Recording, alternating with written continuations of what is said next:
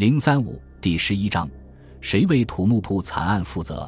明英宗九岁登基后在位的正统朝历来评价不高，个别历史学家还把他看作明王朝由盛转衰的转折点。而因后人对王振的种种抨击，这十四年更被许多人看作王振一手遮天、残害忠良、朝政糜烂的黑暗时代。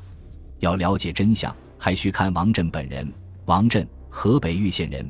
原是个不得志的教书先生，宣德年间主动报名入宫，进入内书堂，侍奉太子朱祁镇读书，平矬子拔将军、宫里太监多不识字的一身才学，很快被明宣宗任命为东宫侍读，深得上是孩童的朱祁镇的敬重，平日对他的称呼都是王先生。朱祁镇即位后，王振被任命为司礼监掌印太监，正式成为宦官之首。但是在正统朝初期，他离一手遮天差很远。朱祁镇即位时年仅九岁，朱瞻基临终前为他留下了五位大臣，分别是英国公张辅、礼部尚书胡莹、大学士杨荣、杨溥、杨士奇。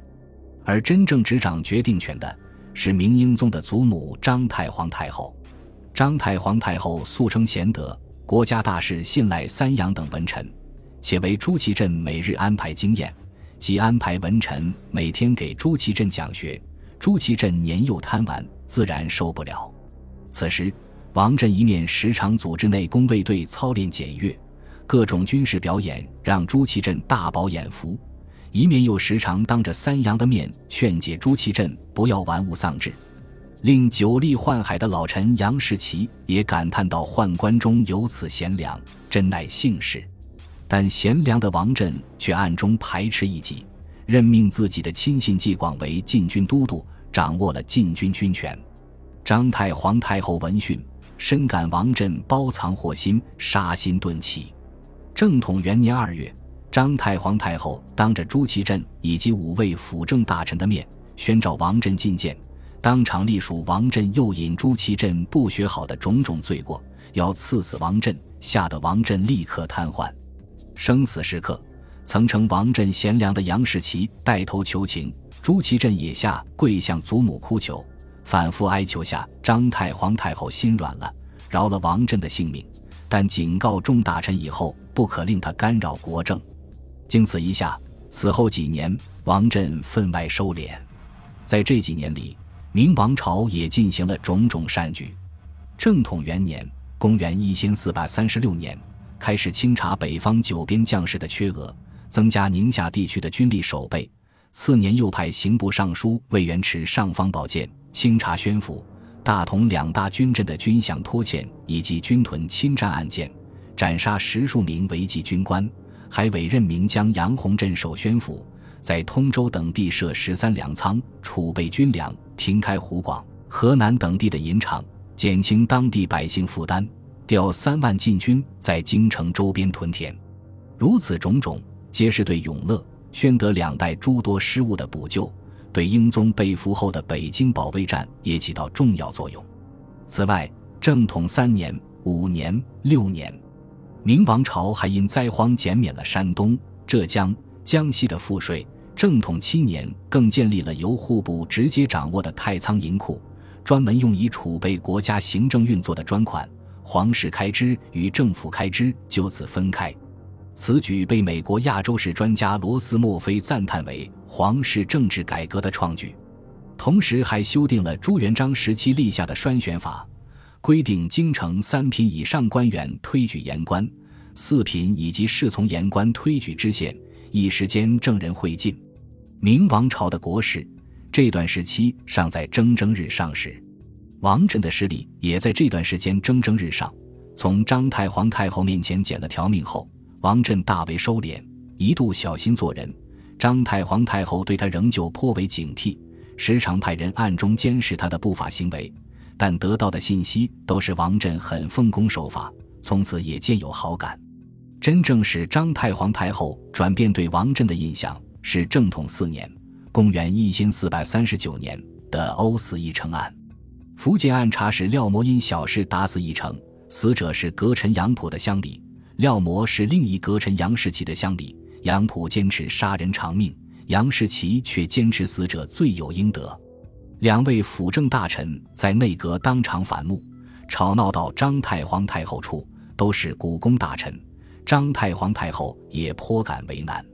王振借机建议说：“长命太重，不处理也不行，不如把廖模降职。”此言正中太皇太后下怀，深感王振办事秉公无私的张太皇太后从此对王振信任有加。此后，王振开始培养党羽，把马顺。郭靖、陈官、唐同相继安插在东厂、御马监等要害部门，其侄王山、王林则成为锦衣卫指挥使，大明两大特务组织皆在他掌握中。王振的专权也引起了三杨中最富智谋的杨荣的注意，他与杨士奇合议，相继将曹鼎、马瑜等门生引入内阁，用以对抗王振势力。对待文臣集团，王振也是软硬兼施，对三杨。王振起初礼敬有加，遇事皆恭敬不已。三杨渐渐对他放松警惕。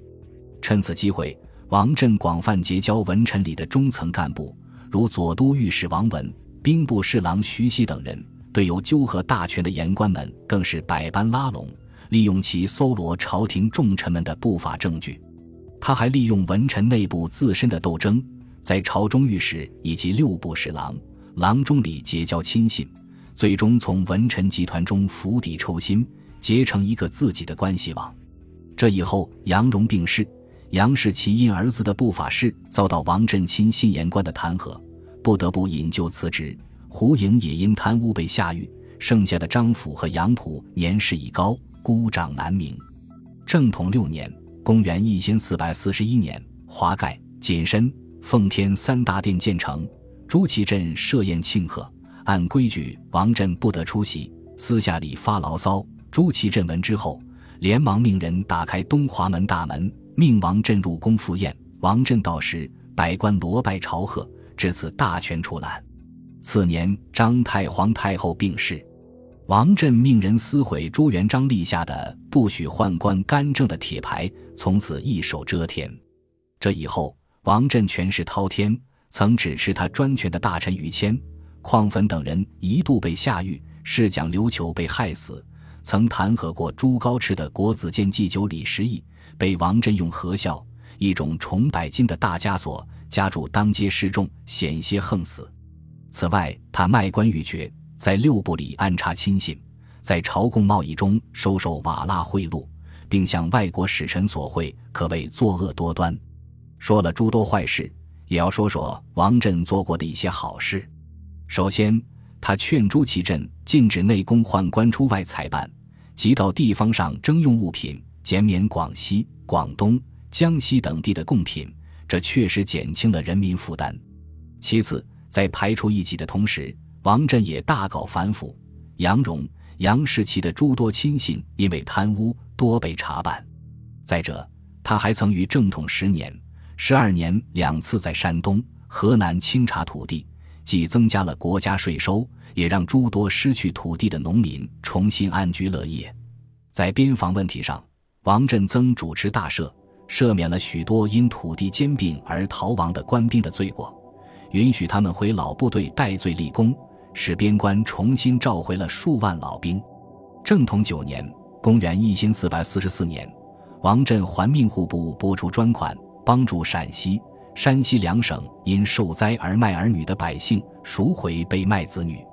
至于被王振陷害的忠良，虽有于谦、陈敬德、李时义等忠直能臣，但也不乏王继这样的贪暴之徒。他所安插的亲信，尽管有徐佑这样不学无术的昏官，却也有王文这样善于整治贪污的能臣。而从人品上说，王振虽然狭隘。常因对方对自己态度不好就大肆报复，但有时候也知羞。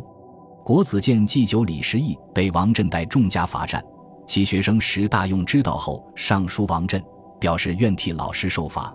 王振阅后自嘲：“我还不如一娃娃。”随机释放李时义。